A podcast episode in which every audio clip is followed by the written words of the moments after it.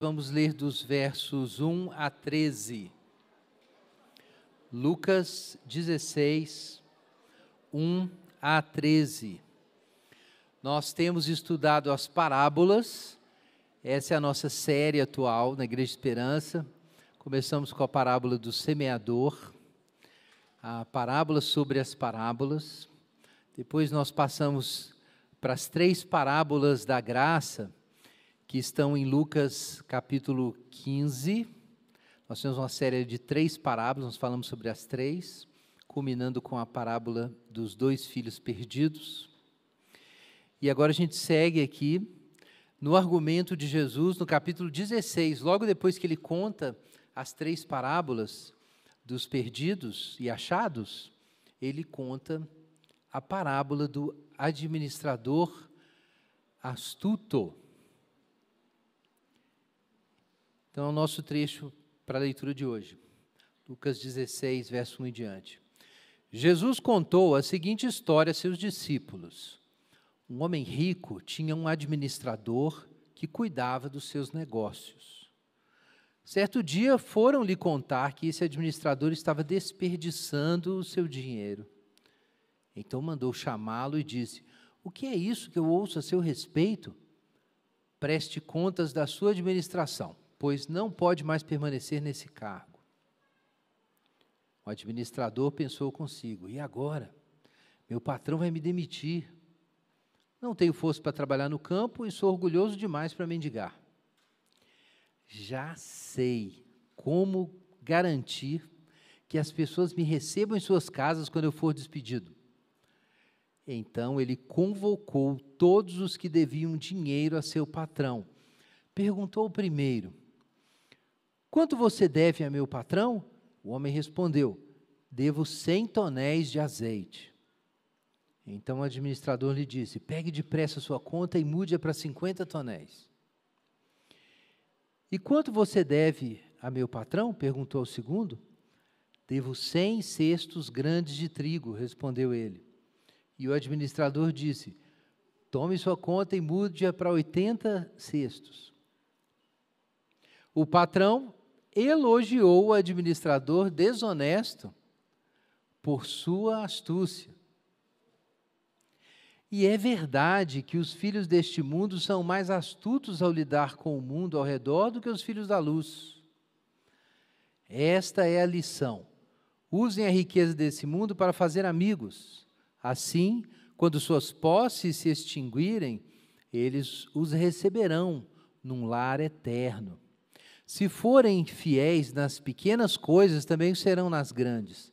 Mas se forem desonestos nas pequenas coisas, também o serão nas maiores. E se vocês não são confiáveis ao lidar com a riqueza injusta desse mundo, quem lhes confiará a verdadeira riqueza? E se não são fiéis com os bens dos outros, por que alguém lhes confiaria o que é de vocês? Ninguém pode servir a dois senhores, pois odiará um e amará o outro, será dedicado a um e desprezará o outro. Vocês não podem servir a Deus e ao dinheiro. Amém. Pai Celeste, em nome de Jesus, nós clamamos a Ti pela assistência do Teu Espírito Santo, que o Senhor nos dê entendimento das coisas, ó oh Deus, e o coração para recebê-las em nome de Jesus. Amém.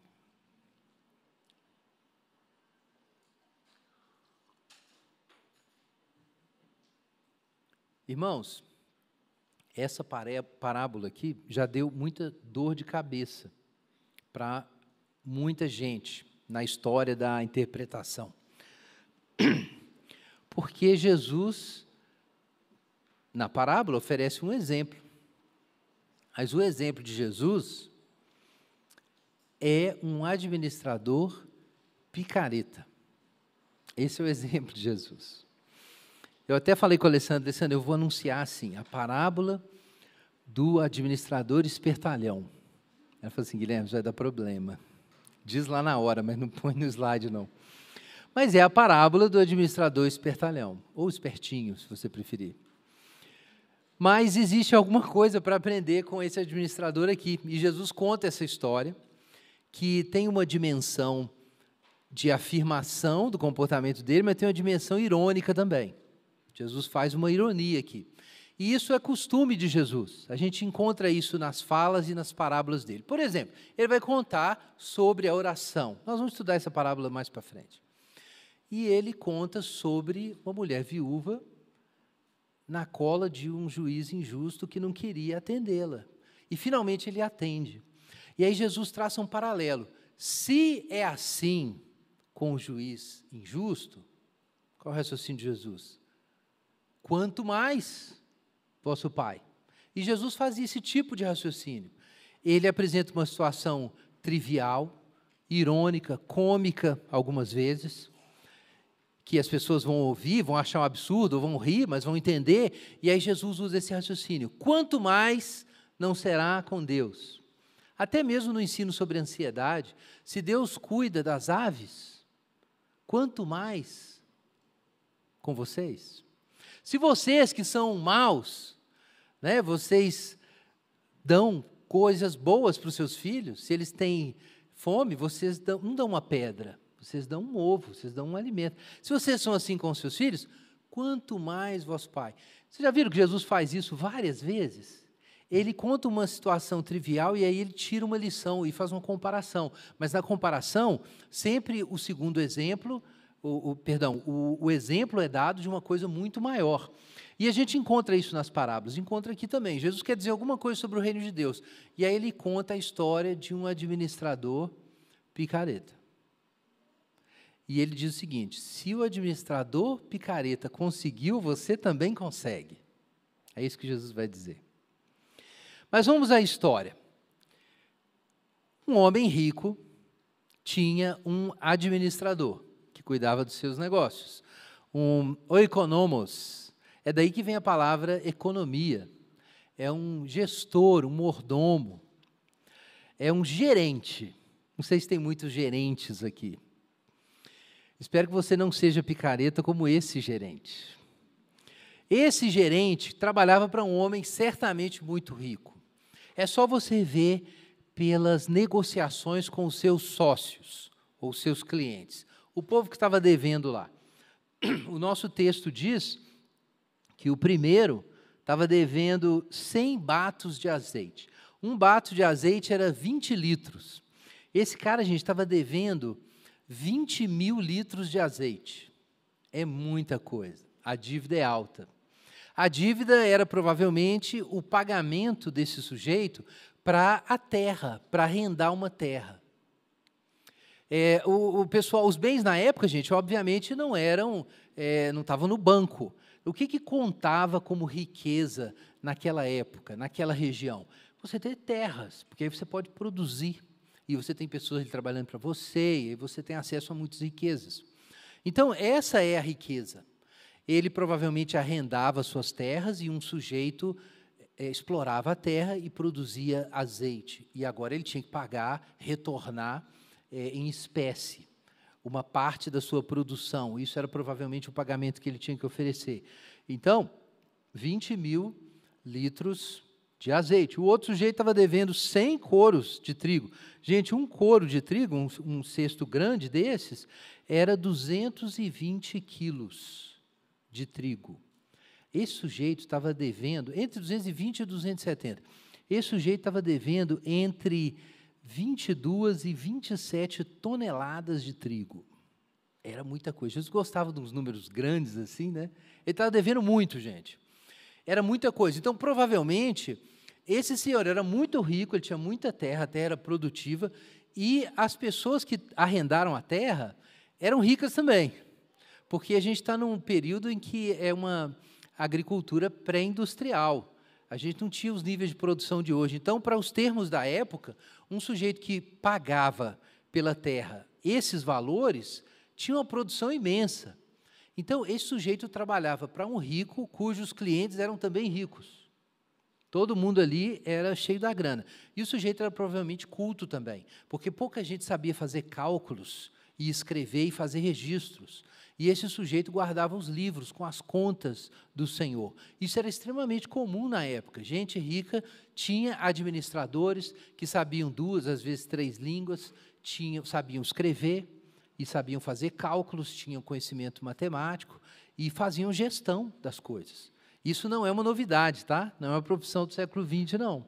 Isso já existia. Esse cara aqui era um gerente. Era uma pessoa provavelmente mais velha, porque depois ele fala que ele não, não vai conseguir trabalhar na terra.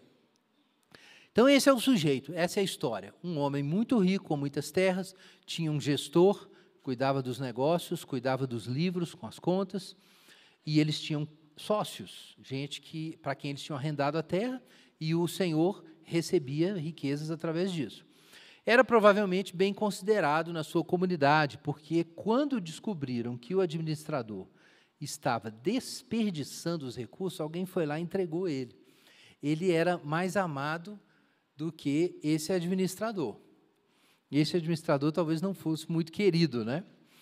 E ele estava desperdiçando. Gente, a palavra para desperdiçar aqui é a mesma que aparece em Lucas, capítulo 15, quando o filho mais jovem vai para a terra estrangeira. Veja ali, capítulo 15, versículo 13. Alguns dias depois, o filho mais jovem arrumou suas coisas e se mudou para uma terra distante, onde desperdiçou tudo o que tinha por viver de forma desregrada. É a mesma palavra que aparece aqui quando o patrão é informado de que o seu gerente estava torrando o seu dinheiro. Como será que ele estava torrando isso? Talvez tenha sido má administração, mas é muito provável, pelo uso desse termo, gastança, que ele estivesse usando os recursos em seu próprio benefício. Por causa do uso desse termo. Ele não era só incompetente, não. Ele estava torrando o dinheiro do seu patrão. É isso que ele estava fazendo. E ele foi denunciado. Pronto. O que, que ia acontecer com esse sujeito? Podia ser encarcerado. Se não encarcerado, o mínimo que teria que acontecer era ele ser obrigado a pagar a dívida. Então esse senhor ia dizer: Olha, você gastou tanto e tanto e tanto a mais, você torrou meu dinheiro aqui para seus fins pessoais, fez uma viagem aí para Punta Cana, para não sei aonde, gastou, agora você vai ter que pagar. Isso é o que se esperaria da situação, é o que se praticava restituição. Os irmãos lembram da outra parábola? Que o filho mais jovem, que também torrou o dinheiro, ele voltou pensando que para haver reconciliação tinha que haver restituição. Essa era a situação, seria a situação normal. Mas, gente, o chefe desse gerente não cobra nada. Ele nem manda o cara para a cadeia, nem exige restituição do pagamento, ele só demite o sujeito. Na verdade, ele foi justo, mas ele foi muito misericordioso. A gente percebe aqui que o administrador infiel nem tentou se defender. O, trecho, o texto não fala nada sobre isso. Ele não tentou justificar, dar uma desculpa, prometer qualquer coisa. Provavelmente porque ele estava absolutamente errado. Ele foi pego com a boca na botija. Foi isso que aconteceu. Ele não tinha o que fazer, não tinha para onde correr. Mas esse patrão foi bondoso com ele e ele conhecia esse patrão. E essa bondade vai ser explorada pelo administrador. Depois que ele recebe a ordem, olha, pode passar lá no departamento de pessoal, você está demitido. Aí no caminho ele não vai para o departamento, ele vai para o escritório dele e ele senta na mesa dele e pensa assim: o que, que eu vou fazer? Ele começa a fritar, né? começa a pensar em uma solução. E Jesus conta que, conversando consigo mesmo, ele, ele considera as opções. Não posso trabalhar no campo. Provavelmente era alguém mais velho, não ia ter condição de cavar a terra. Era, era uma pessoa, veja bem, ele era um funcionário, o principal funcionário de um milionário. Ele era uma pessoa que sabia escrever, sabia ler, sabia fazer cálculos, era uma pessoa educada. E ele vinha gastando o dinheiro do patrão dele, comprando as roupas caras por aí no shopping, gastando gastando. Então ele fala assim: você vê que ele é escrupuloso. Não, eu tenho vergonha de mendigar. Eu não posso perder a pose. Eu tenho que dar uma outra solução para a minha vida.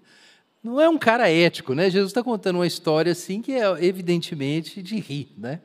E esse sujeito fala assim: já sei, tive uma ideia. Eu vou ser demitido, não tem jeito mesmo. Então eu preciso cavar para o meu futuro, eu preciso trabalhar para o meu futuro. Eu preciso conseguir emprego depois. É nisso que ele está pensando. Eu preciso que as pessoas me recebam nas suas casas depois que eu for despedido. Tudo isso acontecendo e o chefe esperando ele, o patrão, esperando ele chegar, ele voltar com os livros. Né? O texto diz, ele fala assim: preste contas da sua administração, retorne as contas. Provavelmente eram livros, e ele mandou devolver tudo. Ele não fez nada disso. Ele deixou, ele fez que ia fazer isso e correu para dar uma solução. E a solução dele é: eu vou dar um jeito de construir relacionamentos, amizades. Eu vou dar um jeito de me garantir para depois da minha demissão. Imagina que um sujeito demitido como um criminoso, demitido como um incompetente, ele não ia conseguir emprego depois. Então ele precisava dar um jeito de se sair bem da história. Como ele poderia se sair bem da história? Ele tinha que ficar bem para os seus possíveis futuros patrões e garantir que o seu chefe não o expusesse. Realmente parece que não é o caráter desse chefe. Ele simplesmente demite o cara e não cobra nada. Parece que ele aceita o prejuízo, embora ele seja justo e demita o sujeito. Mas ele é bondoso, ele, é, ele não expõe o cara, ele não conta para meio mundo que o administrador foi desonesto ou foi um péssimo administrador, ele não diz nada disso. Tanto é que quando ele vai negociar com os clientes do seu chefe, que também eram ricos, eles não sabiam de nada. Então ele pensa assim: eu vou jogar, eu vou jogar com a minha situação. Eu conheço meu chefe, eu tenho que fazer alguma coisa que deixe as mãos do meu chefe presas, para ele não me denunciar e não me queimar. E assim eu continuarei sendo recebido pelos clientes dele. Eles vão gostar de mim, o chefe vai me tolerar e vai dar tudo certo. Vamos ver o plano dele. Convocou todos os que tinham dívidas, tá? todo mundo estava devendo o seu patrão. Aqui não diz que eram dívidas em execução, tá? Possivelmente era a dívida normal. O sujeito usou a terra por um período, plantou, teve a sua produção, agora ele tem que devolver. Né? Não está claro se, se era uma dívida em execução ou era simplesmente um pagamento regular que esse povo tinha que oferecer para o patrão. Mas o que acontece? Ele pergunta ao primeiro: quanto você deve ao meu patrão? 20 mil litros de azeite. Então ele diz assim para o sujeito: Eu tenho uma ótima notícia para você. Você acabou de ganhar 50% de desconto. Escreve aí na sua conta: 50. 50, ou seja, 10 mil litros. Uai, mas é só isso? Sim, está tudo resolvido. Conversei com o patrão, tudo resolvido. Escreve sua conta aí renegociou. Segundo, quanto você está devendo? 27 toneladas de trigo. Então ele diz assim: você acabou de ganhar 20% de desconto. Gente, ele diz isso aqui: de 100 coros para 80 coros. Ele inventou esse perdão. Ele inventou da cabeça dele, ele não conversou, está muito claro aqui, não conversou nada disso com o chefe dele.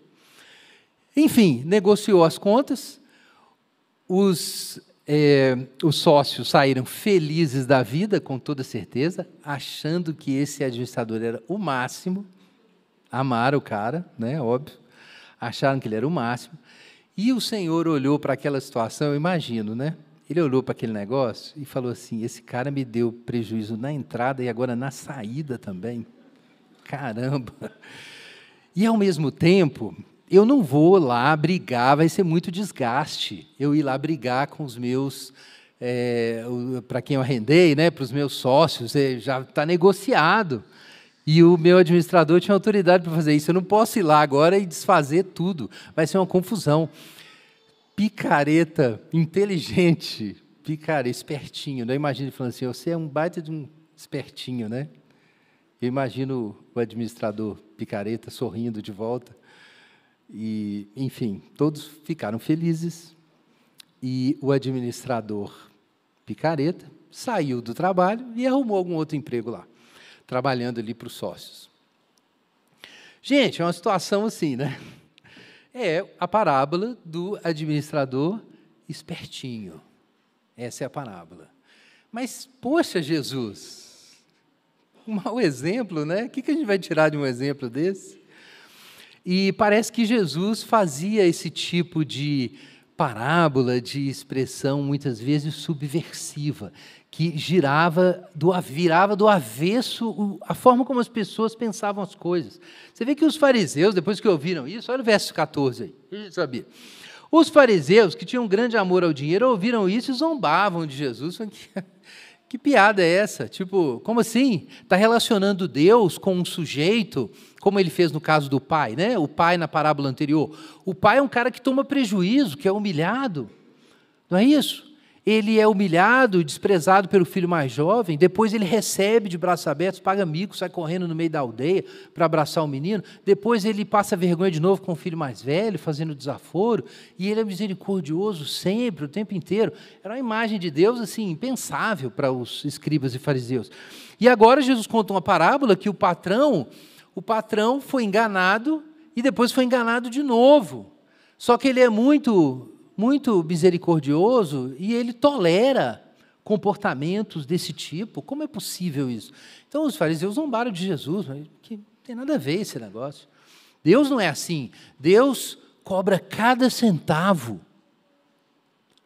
Para começar, aquele administrador infiel tinha ido em cana, vendido como escravo, sido obrigado a pagar tudo que ele estava devendo, alguma coisa assim. Deus não é esse tipo de pessoa. E da segunda vez, então? O sujeito fez negociações que foram boas para os clientes do seu senhor, mas foram ruins para ele. Por que ele tolerou esse negócio? Não tem nada a ver isso aí. Zombaram de Jesus, né? Zombaram, o texto diz. Jesus não entende nada de dinheiro, né? Nada de economia. Mas Jesus, gente, está fazendo aqui uma ironia, ao mesmo tempo fazendo uma afirmação direta. A afirmação direta de Jesus no versículo 8, veja aí na sua Bíblia, é a seguinte: o patrão elogiou o administrador desonesto por sua desonestidade. Não é isso que está aí? Não é isso, gente? Não. O que, que diz aí na sua Bíblia? Por causa da sua astúcia. Ele elogiou a astúcia. O termo aí, fronimon, é o sentido de inteligência, de engenho. É um sujeito realmente esperto, astuto. Às vezes essa palavra é até traduzida como sabedoria, mas aqui tem um sentido um pouco pejorativo. Ele era velhaco. É isso. Então, é um sujeito engenhoso que de, criou uma situação em que, considerando a cultura da época, o seu patrão achou melhor manter a sua reputação e o seu bom relacionamento com seus clientes. Considerando aquele contexto, o sujeito jogou com essa realidade ele foi astuto e se preservou. E aí Jesus diz assim, logo depois, veja aí no verso 8.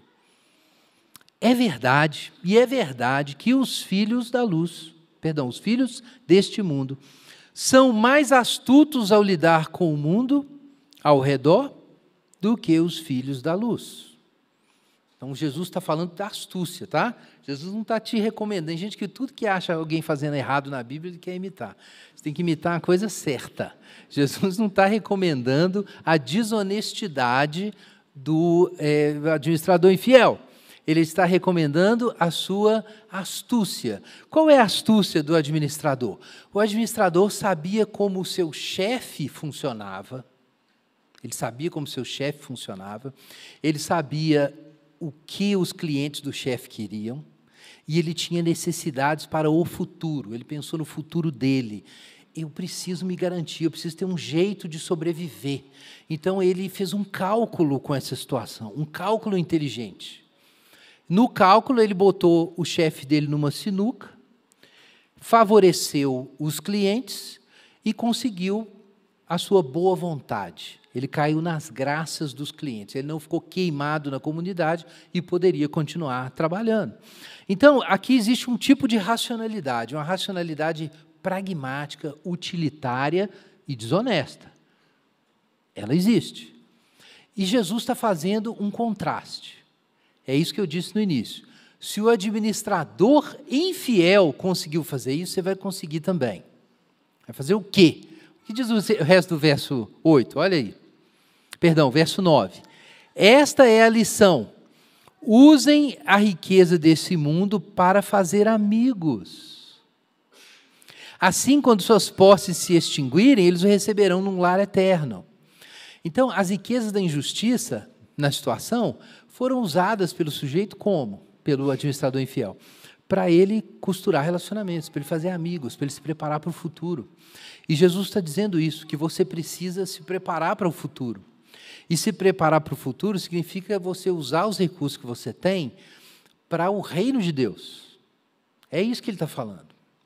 Só que ele faz isso usando essa ironia. A ironia é que o sujeito, que, o administrador infiel, roubou do seu senhor. O administrador espertalhão gastou os recursos do seu senhor, desperdiçou os recursos do seu senhor, desperdiçou antes e na saída desperdiçou de novo. Desperdiçou os recursos do seu senhor, perdoando dívidas, dando descontos, negociando facilidades com aquelas pessoas que estavam em dívida. É disso que Jesus está falando. E veja a ironia: se o sujeito faz isso, sendo desonesto, explorando o seu Senhor bondoso, quanto mais seria conosco que temos um Senhor que quer que nós façamos isso. O que o Senhor quer? É muito simples, irmãos. O Senhor quer que você distribua descontos e que você dissipe as riquezas que Ele pôs para você administrar com outras pessoas. Só que o cara que fez isso era um picareta, quebrando a lógica da economia ordinária. Mas Deus quer que a gente faça isso na economia do seu reino. Esse é o assunto. Jesus faz esse mesmo contraste em outros lugares. Ele vai dizer, por exemplo, que a gente tem que ser é, astuto, nós temos que ser astutos como as serpentes e inocentes como as pombas. É isso que Jesus quer que a gente faça. Mas muitas vezes nós somos maldosos como as serpentes e estúpidos como as pombas. Esse é o problema que dificulta o entendimento do texto. Porque se você quiser ser espertinho, como foi aquele administrador, é claro que você não vai fazer a vontade de Deus. Mas existe uma esperteza contrária, uma outra esperteza. A outra esperteza é você compreender que os bens presentes que você foi posto para administrar, eles vão ser perdidos. Eles vão acabar. A, a, na parábola, Jesus diz isso com muita clareza. Usem a riqueza desse mundo para fazer amigos, porque, veja bem, quando suas posses se extinguirem, eles os receberão num lar eterno. Vejam, o administrador infiel sabia que o fim da linha tinha chegado, ele tinha sido demitido. E se você é astuto como a serpente, você sabe que os seus bens presentes vão acabar. E eles estão acabando. Você trabalha, rala para caramba, você tem sua conta bancária, você tem seu apartamento, sua casa, você tem bens, você tem expertise, você investiu, trabalhou, fez curso superior, pós-graduação, MBA, você tem rede de contatos, você não fica sem emprego, você sai de um emprego, tem cheio de gente lá no LinkedIn, te caça, te acha lá, você tem tudo. Só que tudo isso vai acabar. Então eu quero te dizer que a sua demissão está próxima, meu irmão a sua demissão está próxima. E a questão é a seguinte: o que você vai fazer com as riquezas da injustiça? O que você vai fazer com elas? A astúcia cristã te faria pensar no futuro, te faria pensar em como sobreviver para além dessa economia. Porque a sua relação ali com o patrão vai acabar, esse negócio vai acabar. Você está indo para o saco. E todos os seus investimentos estão indo também. Então, o que você precisa fazer? Fazer uma conversão dos seus bens. Fazer uma conversão. Eu citei uma história mais cedo aqui do Blockbuster. Eu não lembro aí quem, quer dizer, eu não sei quem se lembra aí do, do Blockbuster. É, era uma cadeia de locadoras de fita de videocassete. Para os mais jovens aí tinha um negócio que chamava videocassete. A gente queria assistir um filme, você tinha que alugar a fita. Alugar a fita. Não tinha esse negócio de assistir online, nada disso. Então você ia lá, alugava fita. Tem muita gente aqui que alugou fita. Eu aluguei muita fita. E tinha essa cadeia. Eu lembro quando ela chegou no Brasil. Eu lembro que tinha um blockbuster ali num posto de gasolina, perto da Lagoa da Pampulha. E a gente parava lá, os antigos lembram disso. E parava lá para alugar, tinha todas as fitas, filme que você não achava em lugar nenhum, tinha no blockbuster. Mas o povo avisou, o povo não foi falta de aviso essa economia vai acabar. Entendam isso. É uma economia. Existe uma economia, era um sistema. Tinha quem produzia as fitas, tinha as gravadoras, tinha máquina de reprodução, é, tinha as cadeias. Gente, é uma economia inteira. Empregos, gente especializada que conhecia o mercado. O negócio puf, desapareceu, sumiu. Mas ela existiu, essa economia existiu. Mas era, ela foi ficando obsoleta. Não houve uma conversão de modelo de negócio, de mercado, e o pessoal quebrou. É isso que aconteceu. Vira e mexe, isso acontece. Então, o que Jesus está colocando para nós é que existem as riquezas desse mundo, é uma economia. Mas essa economia, a gente já sabe que ela ficou obsoleta. Porque Jesus ressuscitou dos mortos. Então, nós sabemos que essa economia está obsoleta. Blockbuster quebrou em poucos anos. Essa economia aqui não sei quanto tempo vai durar. Mas em escala de eternidade, esse tempão que a gente está esperando são minutos. Verdade é essa. São minutos. E essa economia vai desaparecer, ela é obsoleta. O problema é você investir todo o seu recurso nessa economia. Eu, eu trabalho com as riquezas da injustiça. E o que eu quero são as riquezas da injustiça, que é uma forma de falar das riquezas desse mundo que são falíveis e estão maculadas pelo pecado. Talvez você tenha sido totalmente honesto no uso do seu recurso, mas você não sabe de onde esse dinheiro veio. O dinheiro de pagamento que você recebeu, você não sabe exatamente. Ninguém sabe exatamente todos os caminhos do dinheiro. Ainda mais considerando a acumulação histórica da riqueza. É um negócio que não dá para desemaranhar. É verdade que há, há muito tempo o Brasil não conta com a escravidão como sua forma básica de produção de riqueza, mas ele já contou. Então, é, tem muito sangue misturado com a riqueza mundial, com a riqueza global, e não tem jeito de desemaranhar isso. Não tem jeito, não existe política pública, sistema econômico humano que limpe o dinheiro. Não tem jeito. Mas evidentemente, você pode ser limpo no seu uso do dinheiro. Isso você pode fazer. Então Jesus diz: veja bem, o que você vai fazer com as riquezas da injustiça, que são as riquezas desse mundo? Você vai fazer uma conversão. Você vai botar essas riquezas para trabalhar para uma outra economia. Que outra economia é essa? Aqui está a ironia de Jesus. Nessa outra economia, você tem um patrão que quer fidelidade, ele quer sua fidelidade no uso dos recursos.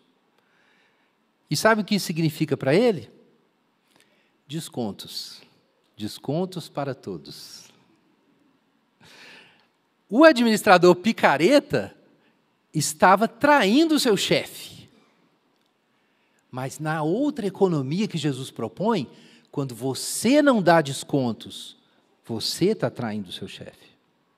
Essa é a questão. Essa é a questão da outra economia.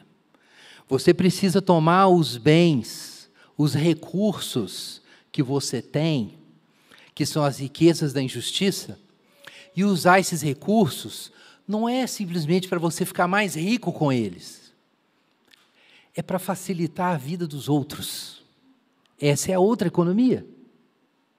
Na outra economia, você dá descontos de 50%, de 30%, de 20%, dependendo das necessidades e das realidades das pessoas. Isso não significa, atenção, que Jesus mandou quebrar a economia ordinária. Não tem nada disso aqui. Não existe um argumento de Jesus contra o que a gente chama de livre mercado. Não é disso que Jesus está falando. Jesus está falando de você tomar essa produção de riqueza e usar essa produção de riqueza para o bem dos outros. Esse é o ponto de Jesus. O que significa dar descontos? Dar descontos significa literalmente, pode significar literalmente, que se você vende um produto e uma pessoa precisa muito dele, você tem condições, você dá um desconto especial para ela. Você pode fazer isso. Literalmente. Dar desconto significa que você não fica, igual muitos maridos e mulheres fazem, disputando quantas louças cada um lavou. Porque é, é igual, né? Igual. Então eu vou lavar metade da semana você lava, metade da semana eu lavo. Eu combinado. Estou dizendo que não pode fazer combinado, não, tá, gente? Mas aí você só faz o que você prometeu. Não faz mais nada. Você nunca faz um extra. Nunca tem um agrado. Porque é injustiça. Não, se eu, se eu lavar uma louça a mais, é um absurdo. Eu já dou tudo para essa mulher. Se eu lavar uma louça a mais, é uma exploração. Eu não vou fazer isso. E aí você fica se protegendo da exploração, da exploração da mulher, da exploração dos filhos, da exploração do marido. Da... Veja bem, existem, existe a exploração. Estou dizendo que não existe. Estou dizendo que você tem que alimentar a exploração, mas eu não estou falando disso. Eu duvido que tenha alguém aqui que realmente é explorado porque lava muitas louças. Não seja preguiçoso. O que acontece muitas vezes é que a gente quer cobrar os centavos, entendeu? Quer cobrar os centavos. Tem casais que a pessoa é traída pelo cônjuge e ela primeiro vai lá trair ele também. O sujeito vai lá e trai, trai a mulher, porque ele foi traído. Aí depois ele volta para reconciliar, reconciliar no gabinete. Depois que aprontou, faz sentido isso? Porque é o seguinte, toma lá da cá, cobrança, né? centavos, me dá meus centavos. Tem maridos que cobram cada centavo das suas esposas. Cobram cada centavo. Tem esposas que fazem isso com o dinheiro dentro de casa, cobram cada centavo. São ranzinzas dentro de casa. E o perdão, mesma coisa. Muita gente não quer perdoar. Perdoar é dar descontos. Não é isso? Jesus, inclusive, usou uma expressão monetária para falar disso. Perdoa as nossas. Nossas o quê? Dívidas. Assim como nós perdoamos aos nossos devedores. Dívidas. Tem um monte de gente devendo. Tem gente devendo amor, te devendo respeito, te devendo lavar a louça, te devendo passar pano em casa te devendo dinheiro mesmo. Um monte de gente devendo. É, é isso aí. E o que que Jesus quer? O que que Deus, o que que seu patrão celestial quer de você? Ele, ele é bom, igual esse patrão aqui. Esse patrão na história aqui é bobo, né? É bobo. Então a gente tem um patrão, não é que ele é bobo, ele é muito bom. E ele quer ele quer te dar bênçãos infinitas, Ele tem recursos infinitos para você. E você pode desfrutar deles desde que você desperdice bem, desperdice com fidelidade. É isso que a economia da graça, a economia do reino pede de você. Você não pode ser uma pessoa que nas suas amizades, no seu trabalho na igreja, fica calculando se você recebeu honra e glória na medida que você deu. Eu só vou trabalhar na igreja se eu for reconhecido. Fulano é reconhecido, eu não fui, então eu não vou trabalhar, não vou servir no reino. Eu não faço, eu não dou ponto sem nó, não é isso? Então, você é maldoso como a serpente e estúpido como as pombas porque você devia estar investindo, não é para você obter resultados imediatos. Você tinha que estar investindo na nova criação, é uma outra terra, com outros produtos e outras riquezas. Sabedoria, astúcia no sentido de Jesus, é uma outra astúcia. Abre sua Bíblia lá em Efésios, capítulo 5.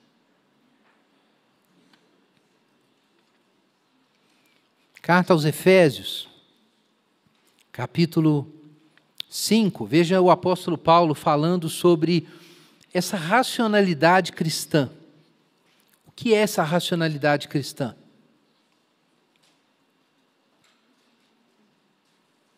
Ele não começa no capítulo 5, verso 1, dizendo: Como filhos amados de Deus, imitem-no em tudo o que fizerem, vivam em amor, seguindo o exemplo de Cristo que nos amou e se entregou por nós como oferta e sacrifício de aroma agradável a Deus, nós não vimos que isso é a economia da graça? Quem é a pessoa que se oferece como sacrifício, que quer agradar o Pai e quer incluir os seus irmãos? O verdadeiro filho mais velho, nós não aprendemos isso na parábola? Por que, que o filho mais velho da parábola, o primogênito da parábola, ficou revoltado? Porque o pai gastou os seus recursos. Porque o pai queria que o bezerro cevado, o novilho cevado, melhor dizendo, que era do filho mais velho, fosse desperdiçado com o filho mais novo. É o mesmo raciocínio, gente. Essa parábola Jesus contou logo depois da outra. Qual era a birra do filho mais velho, do primogênito, ele não queria gastar nada com quem não merece. E ele ficou revoltado com um Deus que fica derramando graças, curando, perdoando gente que não merece. Mas aí Jesus foi o nosso verdadeiro filho mais velho, não é isso? O que, que Jesus fez? Gastou. Ele se ofereceu por nós, como oferta e sacrifício de aroma agradável a Deus. O que, que Deus quer de nós? Que nós sejamos amigos do nosso Pai, que nós sejamos fiéis ao nosso patrão, que nós atuemos segundo as regras da sua economia, e as regras da sua economia são muito claras: de graça recebestes, de graça dai. Essa é a lógica da economia da, da dádiva, da economia da graça. Não é você ser econômico e ficar ali guardando tudo que é seu, morrendo de medo, porque vai tudo acabar. Como se o seu pai não fosse Deus. Como se não houvesse promessas de alegria infinita. Então você pode abrir, sim, mão do seu expertise, do seu tempo, do seu recurso, do seu ouvido, da sala da sua casa. Você pode dar coisas. Você pode matar o bezerro cevado.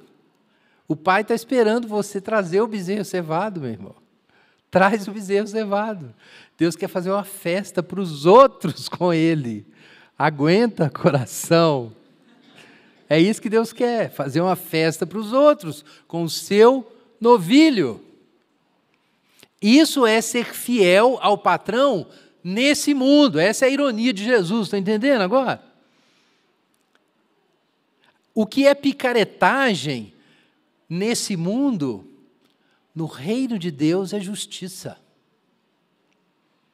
Então vejam só, Efésios capítulo 5, continuando ali, versículo 10. Procurem descobrir o que agrada ao Senhor.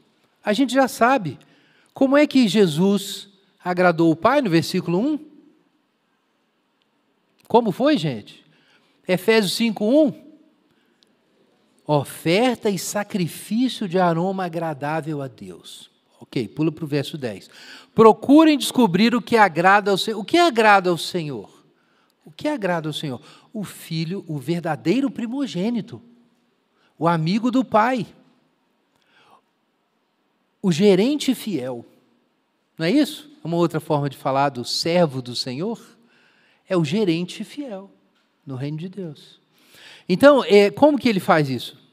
É o amor. Então vejam, não participem dos feitos inúteis do mal, da escuridão, que é o caminho da injustiça. Mostrem sua reprovação expondo à luz, porque é vergonhoso até falar dos seus maus atos feitos em segredo. Suas más intenções, no entanto, vejam bem, ficarão evidentes quando a luz brilhar sobre elas. Vejam a linguagem aqui escatológica. A mesma linguagem está lá em Romanos. Paulo diz assim: olha, o dia está vindo. Então vamos nos despir da, das, das armas das trevas e nos revestir das armas da luz, porque o sol vai nascer. Essa é a linguagem escatológica da parábola. Tem um juízo se aproximando. Então o administrador infiel corre para se preparar para se livrar da prestação de contas, para ele não ser julgado no final, ou seja, se tornar um mendigo. Então, na mesma vibe, é isso que Jesus está dizendo. Vocês têm que fazer amigos com as riquezas terrenas, pensando no quê? Quando elas acabarem, vocês vão ser recebidos aonde? Nos tabernáculos celestiais, para a gente ser recebido lá. Então, esse é o pensamento: é que existe esperança, existe um futuro. O fim da linha não é o dia em que o meu expertise e o meu dinheiro acabarem. Isso não é o fim da linha. Existe um futuro, existe um depois, existe um reino eterno. Então, eu penso no, na minha vida presente como uma etapa, uma preparação. É como Paulo pensava, ele estava numa corrida, aguardando a vitória e, e tomar posse de um prêmio. Então você não pode enxergar o que você consegue obter nessa vida como o fim da linha para você. Isso é um raciocínio ateísta. É para todos os efeitos, isso é ateísmo. Se todos os seus planos acabam no seu projeto de uma vida feliz, de uma casa num lugar legal, uma boa aposentadoria, você ficar velhinho e acabou, acaba aí seus planos. Toda a sua vida se organiza ao redor disso. Então eu quero dizer uma coisa: você não tem esperança. Porque ter esperança significa ter um horizonte para depois que as suas riquezas acabarem as riquezas da injustiça. E depois, tem que pensar no depois. Essa é a astúcia do administrador infiel. Por que ele é astuto? Porque ele pensa no futuro. O que é astúcia cristã? É você entender que o sol vai nascer, a luz vai brilhar, o que parecia prejuízo vai se manifestar como ganho, e o que parecia ganho vai se manifestar como prejuízo a luz ilumina as trevas e mostra o que são as coisas. Então, diz o texto: Desperte você que dorme, levante-se dentre os mortos, e Cristo te iluminará. Então, em outras palavras, acorde. Jesus contou essa parábola para os fariseus, escribas e os discípulos acordarem para a vida, para que realmente é a realidade sobre os nossos bens. Agora, versículo 15, Efésios 5,15. Portanto, Ok, eu tenho um horizonte. Então, sejam cuidadosos em seu modo de vida. Efésios 5,15, sejam cuidadosos. Não vivam como insensatos, mas como sábios,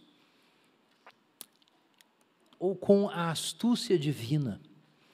Aproveitem ao máximo todas as oportunidades nesses dias maus. Aproveitar todas as oportunidades não é uma linguagem econômica, não desperdice as suas oportunidades de fazer a vontade de Deus. Não ajam de forma impensada. Procure entender a vontade do Senhor. Você não precisa entender o mercado para investir. É disso que Jesus está falando. Seja sábio, procure entender, não perca oportunidades. Que oportunidades? Oportunidades de desperdício. É esse o ponto. Mas de qual desperdício? Volta lá para a nossa parábola. Depois que a parábola é contada, nós temos um pequeno poema sobre Deus e Mamon, é, numa, numa estrutura da poesia hebraica, né, que não, é, não, são, não são rimas, são paralelismos de ideias. Mas nós temos aqui no versículo, começa na verdade no 9, que é o versículo de transição, ele tanto pertence à parábola quanto a esse poema, e segue até o versículo 13. Vejam aí. Esta é a lição. Lucas 16, 9. Essa é a lição. Usem a riqueza desse mundo para fazer amigos. Assim, quando suas posses se extinguirem, eles receberão no lar eterno. Se forem fiéis nas coisas pequenas, também serão nas grandes. Mas se forem desonestos nas pequenas, serão nas maiores. O que é ser infiel e desonesto com as coisas pequenas? Ora, é como o filho mais velho da outra parábola. Você quer matar um bezerrinho para fazer festa com seus amigos, mas não quer matar o novilho para receber o seu irmão pecador. Isso é ser desonesto no reino de Deus. Isso é ser infiel. É você não pensar em como a sua vida, a sua energia, os seus recursos podem servir à missão de Deus. Isso é ser infiel. Se vocês não são confiáveis ao lidar com a riqueza injusta desse mundo, quem lhes confiará a verdadeira riqueza? E se não são fiéis com os bens dos outros, como alguém lhes confiaria o que é de vocês? Então, Jesus está dizendo: você quer tomar posse da herança? Quero, Jesus, eu quero ser coerdeiro com o Senhor. Então você tem que aprender a matar o novilho gordo com o Senhor. Você quer ser coerdeiro com Cristo? Jesus tem toda a herança mas ele entregou a herança inteira, é por isso que ela chega a nós. Por que nós somos coerdeiros? Porque Jesus fez o quê? Distribuiu a economia da dádiva. É por isso que nós somos coerdeiros. Para nós desfrutarmos da nossa coerência com Jesus, nós temos que crescer e ficar adultos como Jesus. A herança divina que o Pai deu a Jesus não vai ser entregue na mão de crianças. Não vai ser ela vai ser entregue nas mãos de adultos. Adultos são aqueles que aprenderam com o irmão mais velho como usar a herança do Senhor. E como que você usa a herança do Senhor? Oferta, sacrifício, dádiva. Você está aí para isso. Você está aí para a cura do mundo, para o perdão das pessoas, para dar outra face, para cuidar de quem não merece, para ser melhor, ser mais bondoso na sua casa do que os seus filhos, do que a sua mulher, do que o seu marido. Nada de cobrar centavos, de querer igualdade. O seu objetivo na sua casa não é receber justiça, é derramar amor. Outro objetivo. Você não vai cobrar os centavos da vida, da existência, do mundo. Eu só muita gente fica revoltada. Esse país é tão injusto, é tão injusto que eu só vou trabalhar para o meu benefício. O crente não pode fazer isso.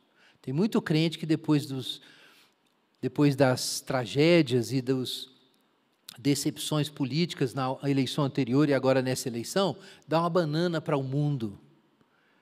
O crente não pode fazer isso não pode dar uma banana para o mundo. O crente não pode desistir de fazer o bem. Porque nós estamos aí exatamente para buscar oportunidades de negócios. Quais são as grandes oportunidades de negócios, negócios milionários? São as oportunidades de imitar Jesus e tomar a cruz. Esse é o nosso business. Essa é a nossa economia. Isso é buscar boas oportunidades no reino de Deus. Oportunidades de servir, de perdoar, de acolher, de fazer o bem, de não desistir diante da maldade, não deixar o ressentimento engolir sua alma. Você levanta e anda e serve de novo. Isso, irmãos, é a ressurreição dos mortos. E a Bíblia é muito clara: o amor é aquilo que vai passar para o outro lado, tudo vai acabar. O que, que vai restar, irmãos? O que atravessa essa economia e chega na outra, o que é em parte vai desaparecer, está lá em Coríntios 13. O que, que vai permanecer? A fé, a esperança, o amor e principalmente o amor. Então o que você precisa fazer é isso, com os recursos que você tem, construir o outro reino. E o outro reino, Jesus fala, eu uso essa expressão que é sensacional, porque ele usa também João. Amigos. Como a gente costuma dizer, e isso eu aprendi com os irmãos lá de Goiânia, o reino de Deus é um reino de amigos. O reino de amigos. O propósito dos seus recursos terrenos é construir um reino de amigos. E isso já começa a ser vivido agora. É claro que existe uma esperança para depois. Mas Jesus, Pedro, a certa altura, ele pergunta assim para Jesus.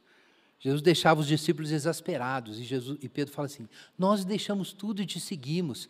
E aí Jesus fala assim: Ninguém que tenha deixado tudo, pai, irmão, irmã, mãe e terras, que não receba cem vezes mais. Agora, e Jesus diz: agora e no porvir, a vida eterna. Então, atenção para isso, essa parte é muito legal. Essa economia da graça que Jesus está falando, ela não é etérea e não é apenas futura. Parece que é possível construí-la e sustentá-la até certo ponto, porque ela não é a vida eterna, não é a ressurreição ainda, mas é possível sustentá-la sobre, como uma camada, sobre a economia ordinária. Parece que é isso.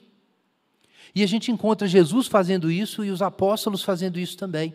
Jesus não ordena a abolição do livre mercado. Você ainda tem que produzir riqueza. A distribuição de energia tem processos, tem meios. E a gente precisa usar energia transformar energia em, enfim, em alimento e meios de construir coisas. Então você precisa de uma economia de produção e de distribuição. Mas então Jesus não ordena simplesmente que você apague isso, mas que você pense nessas coisas como meios, como uma escada para uma outra ordem. Esse é o ponto. Eu dei uma ilustração aqui para um irmão há pouco. Na natureza existe o sexo. E o sexo serve à reprodução, e a reprodução é necessária para existir nesse mundo. Mas existe uma coisa que vai além do sexo, que é o ágape, é o amor, é a amizade que um casal constrói. E quando um casal se une para viver o amor de Jesus, o sexo se torna um meio, ele se torna um instrumento do amor. O sexo é elevado e ele pode transparecer o ágape. Na tradição cristã se diz assim: que a graça não anula a natureza, antes a aperfeiçoa. Isso vem desde a Idade Média, é, uma, é um teosofema cristão. A graça não anula a natureza, mas a aperfeiçoa. A graça de Deus, irmãos, pode tomar a economia da injustiça e fazer essa economia da injustiça funcionar para uma outra economia, que suplanta e transcende aquela economia e que até mesmo incorpora. Então, não estou dizendo que você não pode produzir riqueza que você não vai investir no seu expertise, mas a questão é: o objetivo final disso é te transformar em um buraco negro moral, em que tudo gira ao redor de você? É isso? O objetivo da riqueza terrena e da capacidade de produzir riqueza é que essa riqueza seja reintroduzida no mercado, na forma de dádivas, de cura, de graça, de assistência a quem não consegue de incluir os outros, de perdoar. Esse é o ponto. Por que te Deus te dá consolo e força e alegria? É para você não odiar o seu inimigo, é para você amar o seu inimigo.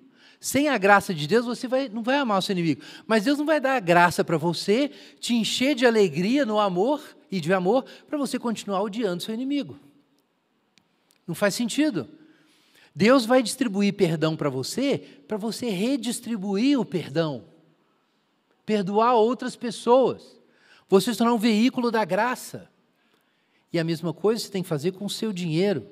Você precisa ser produtivo, eficiente, na lógica da economia do mundo, mas então o seu excedente, a sua produção, não é sua, se você achar que ela é sua, você está sendo, de acordo com a parábola, a fala de Jesus, em Lucas 16, 10 a 12, infiel.